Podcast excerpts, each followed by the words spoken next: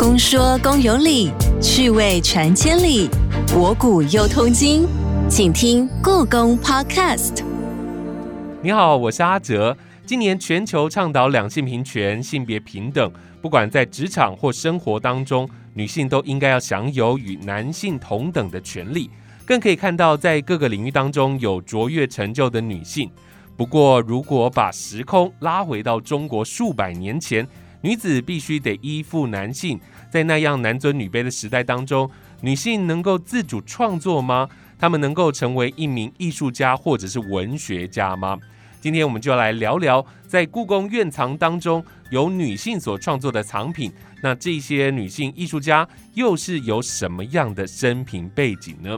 很荣幸邀请到故宫书画文献处张华之张老师，带着我们从故宫典藏文物当中认识那些历史留名、才华出众的女性作者。欢迎张老师，您好。你好。首先想请教老师哦，从文献当中可以看到，中国绘画史上。女性绘画的发展是不是都一直存在着两性不平衡的一个现象呢？是的，两性失衡的现象一直可以说是我们中华文化当中一个长远以来的一个现象。是。那我想，我们先来谈一谈两性失衡，不只存在于所谓创作者身上。嗯。当男为贵，女性她只是男性的一个附属地位的时候，不论之间朝代更迭，社会。怎么变迁，也无论处在唐朝民风开放，或者是说宋代礼教比较严谨的封闭保守社会下，古代女性的历史地位、她的才情文艺、她的风范成就。都始终是由男性所主导，还有评价的。嗯哼哼。所以我要在此特别强调一下鲜明的观念。嗯，这个不是一开始就是如此的。是。大概在啊，应该说在三千年前，《周易》这本书里面，哦，这是一本呃儒家跟道家共同合用的经典。是。它里边就提出一个观念，它是说天地运行还有社会发展的变化。它都是来自于万物所区分出来一个两类相互，但是又互相依存的这个元素，它们之间彼此的消长变异，所以有天尊地卑、乾坤地乙、乾道成男、坤道成女。是在周易系辞上面加以阐述，说在天地、日月、男女、阴阳这种元素的变异。才能够平衡和谐，各安其位，宇宙才能够规律运行。是是。所以学说提出来的时候，这个时候已经进入了农耕畜牧时代，然后父系君权社会取代了原始的母系社会。没错。再加上那时候一种强调君权的思想，也就是君为先，臣为后。是。然后父先子从，男先女从。父先而父从，是这样子的一个思维，然后再加上儒家或者是男性学者的加以衍生啊、转化，然后就把原先《周易》里提到的天尊地卑这种是代表的天地方位的这个观念，改变成了这个男尊女卑一种身份高低的这种思维。原来是很平衡的，对，就像八是男女是相同的，对，就像八卦，嗯，阴阳黑白是。它其实是是相互的。对，然后在农耕时期之后，可能对。男人的劳动力力气比较大，然后就变成了好像女生要，然后再加上军权，嗯，他一定要把军权巩固，所以才到后来就变成说，呃，妇女要有三德，诸如此类的这种想法。是，所以我们从故宫的院藏文物当中可以发现到，女性所创作的作品真的是少之又少。如果以现代人的用词来形容这些女性作家，可以说是超级非主流，或者是极小众哦。我想请教老师，是不是从唐代开始就有相关的著作记载了男女绘画创作比例失衡的专书呢？对，我们就以中国首部的绘画通史。哦，历代名画记来说，它记载了三百七十三位的画家，但是只有一位女性画家。这位女性会登录，完全是因为她是吴王孙权的老婆，然后她本身又是一位文臣的妹妹，所以在名画记里面，她只说她是吴夫人。然后到了宋宣和画谱，它里边记载了大概六千三百九十六轴，才收藏了三名仅存姓未具名的女性创作，总共八轴。是到了明代开始有这个无声史诗，他已经将女画家别列为一卷，里边有记载了二十二位女画家。到了密电朱林市聚宝鸡，他最后完成，他总共有三遍，他最后完成的是嘉庆二十一年，也就是他目录当中记载了这个嘉庆二十一年前清宫内的收藏，那里边的女性推估隐藏在册页当中的。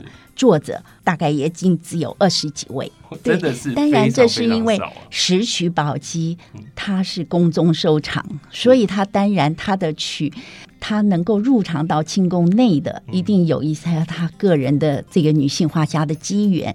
所以我们再来看晚于石渠宝鸡的玉台画室。玉台化石就比较多，两百三十三位。哦，那个搜罗就比较从古到清，它的范围更大。跟玉台书史，一个是记录书法专长，一个是记录绘画专长，虽然多有重合啦，但是基本上两百三十三位，也就是从古到清已知的。女性创作者，嗯哼哼，我觉得这个比例还是非常非常的少哦。其实我们在过去知道啊，有一些皇帝他们不是非常重视文艺吗？像是在北宋的宋徽宗，他就很重文嘛。在这个重文的时代，女性的创作者她的地位还是一样这么的不高吗？我想说。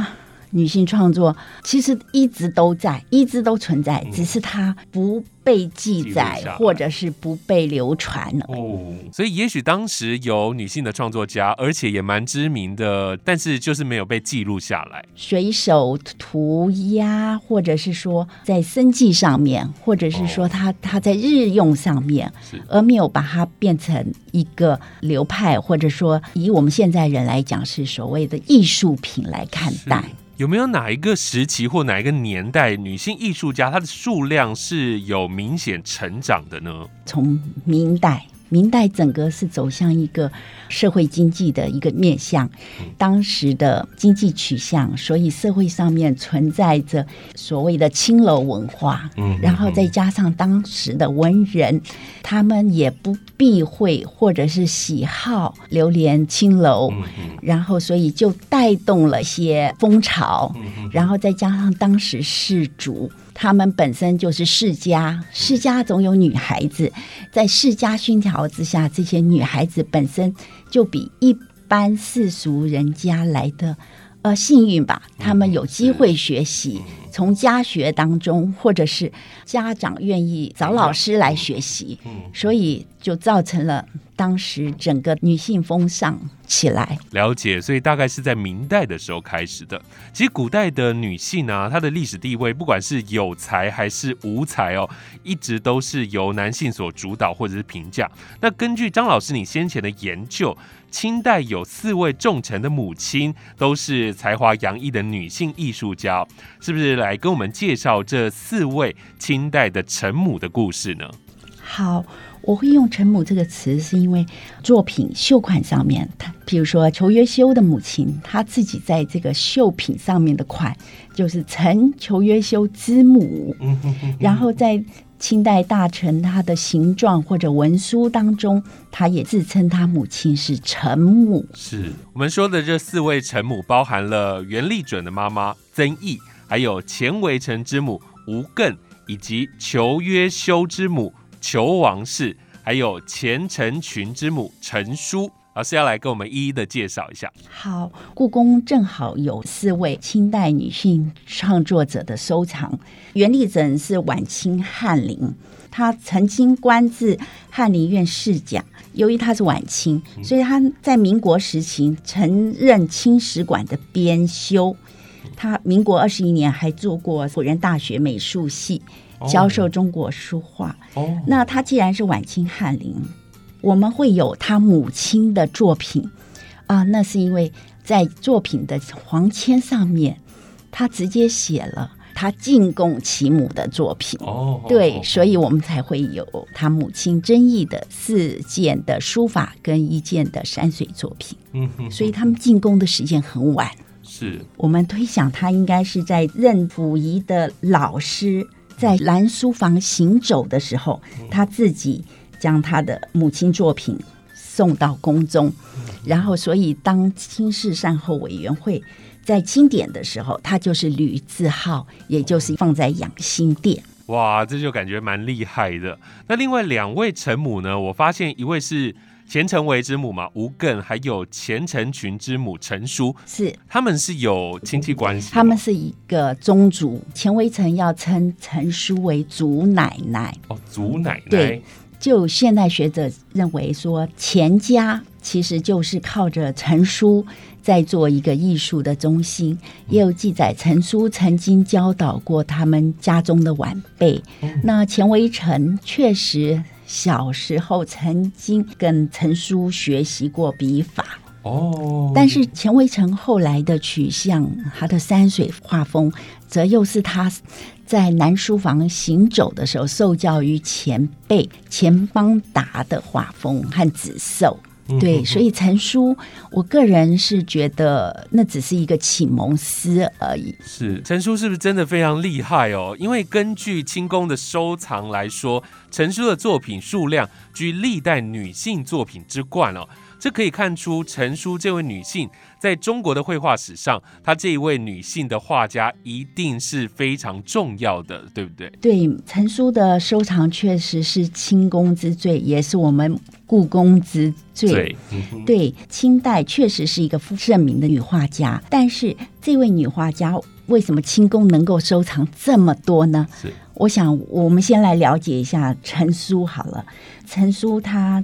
自己本身是太学生的这个女儿，那她嫁给钱伦光之后，那钱伦光一直都是在服侍他自己的父母，随他父亲上任，所以家计还有家中的持事，几乎都是陈叔一人在担当。是，他每天纺织。哦啊，对，这里也要讲到一个，他小时候父母是希望他学习女红，嗯哼，但是陈叔他会进父亲书房，然后看到一些绘画，他就会临摹。是，他母亲本来很反对，嗯哼，但是据他的儿子钱成群在形状里面在追溯，是说他的呃外婆对，就梦到有仙人指引。哎，所以他就开始转变方向，严师来帮陈叔教导他。对，那因为他就是有天分，对不对？是的，是的，从小就有天分。又来了一个梦，所以呢，妈妈只好找老师来教他。对，所以他一直就是精于会试。然后等到嫁给钱伦光以后，也是靠他在操持家务。据钱成群自己的形状里说，他母亲经常是用这个竹篓照着灯火，然后一边纺织一边教导他们。是，对，再加上他追溯他母亲如何的操持家务，然后来解决族里面的纷争，是这类的。也因为这个原因，所以当钱成群。他成为翰林院国书的时候，乾隆早在这个成亲王的时代就跟他有私书的往来，是，所以他也知道陈书的故事。嗯，再加上乾隆本身喜欢绘诗，所以会对这个陈书这位女画家特别的另眼看待。是对，清宫会有那么多陈书的作品。完全就是钱成群，他在乾隆八年的时候，第一次以他母亲所画的一个历代帝王道统图册来呈现给乾隆。他当时是很紧张、很害怕的。他没有想到乾隆非但对在封板上签题，还将这本把它放在《石渠宝笈》出编里面登录，然后题为上品。哦，这个书人就开启了钱成群他进城他母亲作品的一个起头。嗯乾隆也知道钱成群献诗也兼献画，其实就是为了要让母亲能留名。所以就不断的收了对对，乾隆也都保留下来，而且在上面题诗，然后记录。也就是不管是现代还是古代都一样，就是你要跟自己的上司关系很好，是只要关系好，然后还可以推荐自己的家人，推荐自己妈妈的作品给皇帝，让皇帝收藏了他的画作，然后就留名青史啊。也可以这么说吧，当然就是有这个因缘存在啦。也因为钱成群他本身作诗各方面能够获得乾隆这位长官的信任，是他也同样了解，因为有你这个慈母。然后造就了钱成群，对，所以对钱成群的用心也能够接受，就是我也很看重陈叔的作品。是这样听来，陈淑女士在当代就已经是非常红的一位女画家喽。是的，是的。那再来另外一位陈母叫做裘王氏，老师也为我们来介绍一下。她是清代名臣、文学家、水利专家裘约修的母亲。嗯。裘约修他被乾隆是非常赞许，赞许他才学敏烈。根据他同门的袁枚形容他说，是一个很诙谐、很风趣的人。那裘约修在他的文集当中也收录的他对他母亲的行述里面就提到了裘约修，他十岁时候父亲就过世了，然后他在陪同母亲，等于是孤儿寡母的。等到裘约修他自己成为大臣的时候，嗯，他因为曾经上子或者母亲生病的时候，他都不会耽误他当时的治水的一个公事，哦，他都把他功劳归功于裘王氏的教导，嗯，所以在依照裘王氏他家的家谱来追寻，记载了裘王氏他是四师叔的公赤秀，是苏绣著名的传人。所以故宫的两件作品，我们是从它的绣款上面知道这是裘王氏他的作品，然后两件绣品都是以乾隆画本为临本，是。然后所织绣的。我们就特别来介绍一件那个绣线文书大事像。绣线文书大事像是它这一件是大轴，有三百五十四公分长。对，然后他就绣的是文殊大士，坐在狮子的上面。这个像本来是乾隆二十六年皇太后七十生日的时候，乾隆陪着他母亲第三次上五台山礼佛，是。然后太后看到了文殊宝像，大为赞叹。乾隆当时回到帐篷以后就。赋诗也画了一个小像，然后等到他回京以后，他又把他这个小像放大，然后刻石。裘王氏这件的作品，显然就是以乾隆那一幅刻石为临本，是，只是乾隆是用画的，裘王氏用绣线把它绣出来。是这一幅作品，其实大家可以上故宫的 Open Data 可以查得到，色彩蛮丰富的，看起来是华丽、很壮观的一幅作品。对，因为清代绣线是非常的光彩亮丽的，那个色泽让人家印象深刻。然后通幅上面，它的丝线真的是很平整，然后色彩多样。那除了文书的眉毛啊，还有狮子的鬃毛上面有用彩色加笔以外，其他全部都是用绣绣线绣线绣出来的。哇，所以这一幅大家可以上网去找找。我再说一次哦，叫做《绣线文书大事像》，这是裘王氏的作品。刚刚老师提到了陈叔啊，裘王氏，其实历代除了这些陈母之外，是不是也有一些名门望族的大家闺秀的才女，也可以跟我们分享的呢？有的，当然有。我想我来介绍一个啊，明代最有名的闺秀画家文处，是，她是世家，就是在。啊，我们现代会把女性画家依身份来区分，所谓闺阁跟女妓画家，她是闺阁画家的一个代表。嗯哼，她的父亲就是文派的文从简，是她的祖父。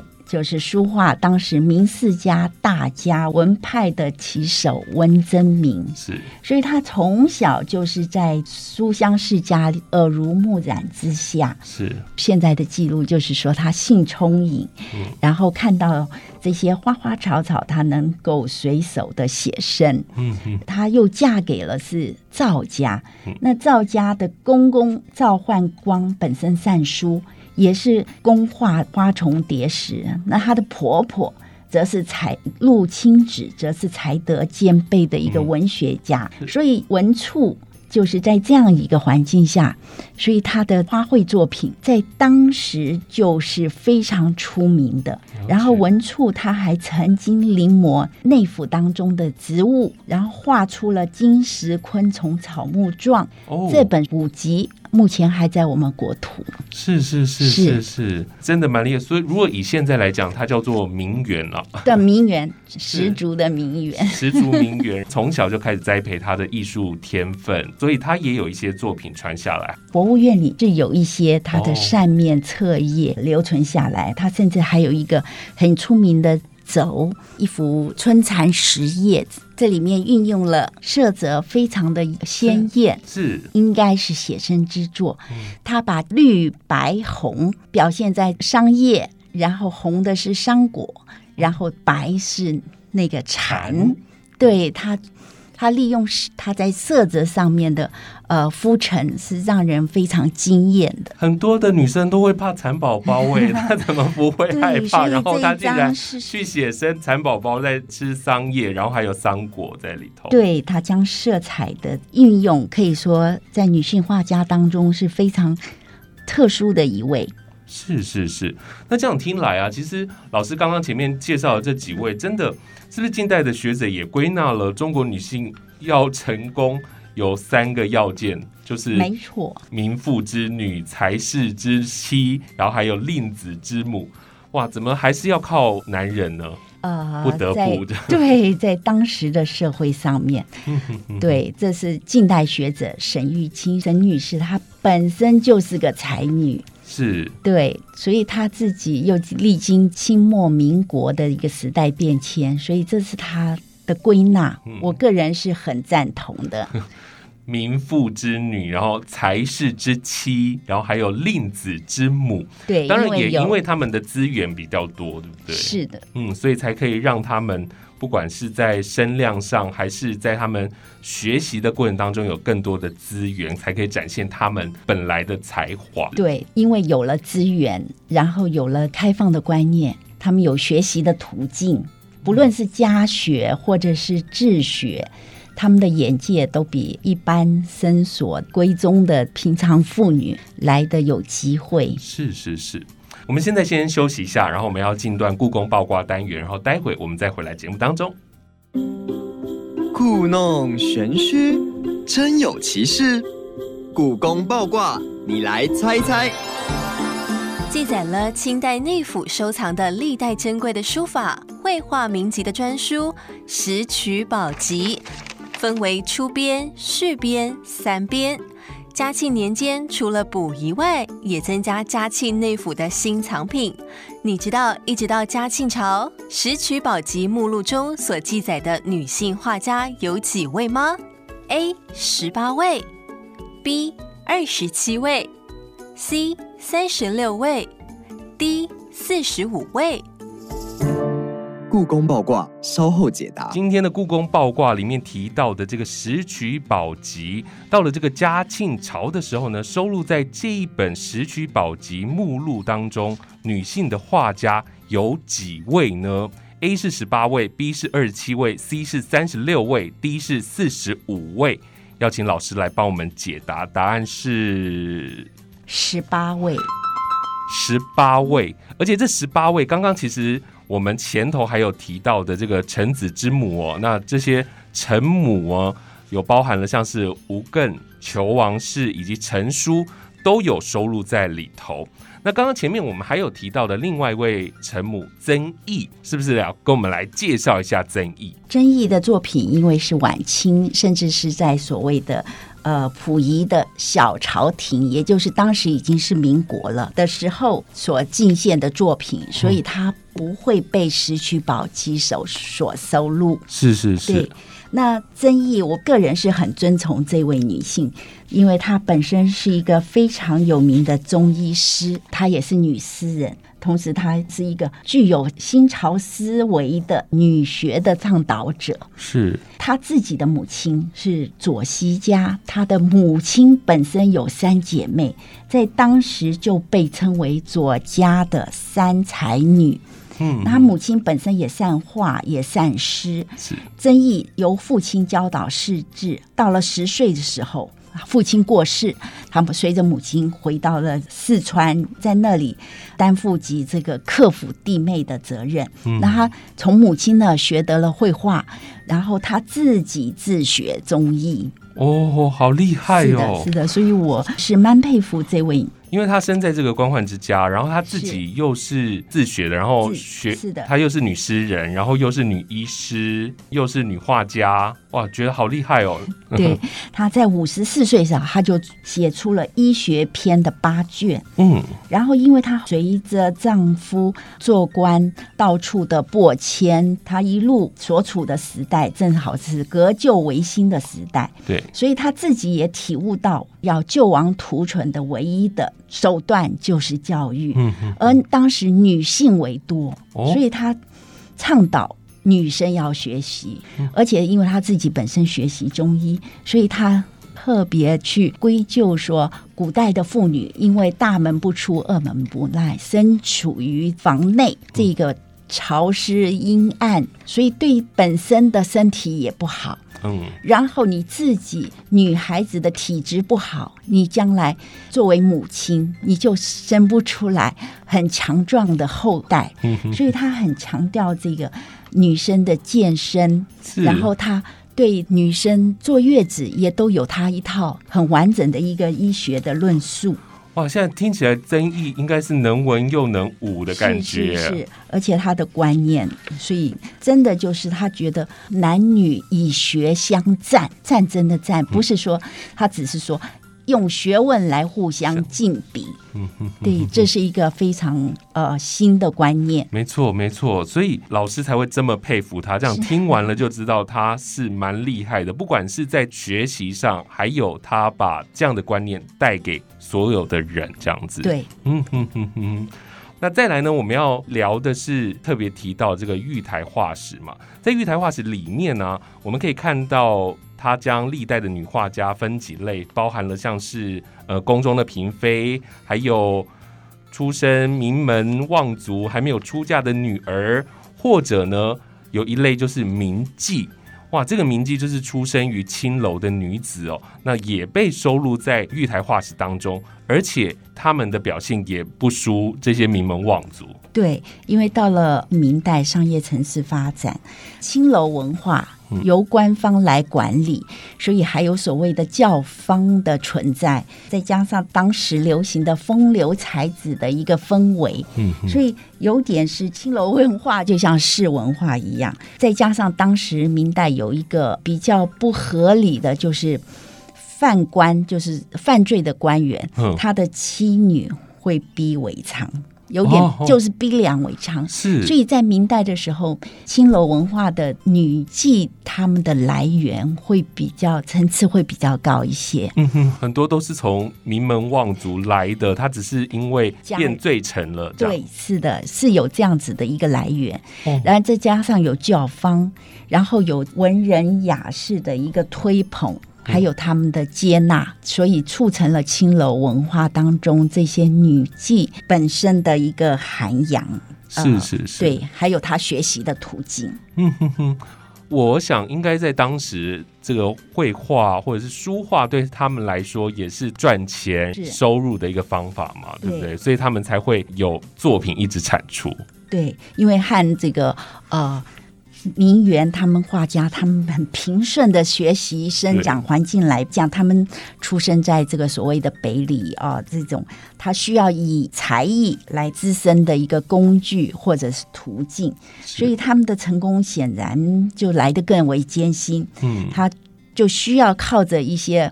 外在的，譬如说，他需要在笔墨技艺上面，或者是在文化上面自我提升，借着互相拉抬，一来是提高自己身份，二来是帮助自己有更多的财力。嗯哼哼，没错没错，在这一类的女性创作者当中啊，有一位画家叫做林雪，她与晚明的名家董其昌交往嘛，我想要请老师来介绍一下林雪。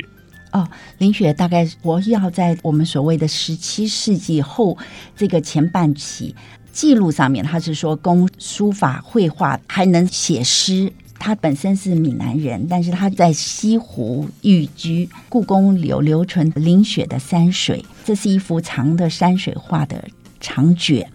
女性画家当中。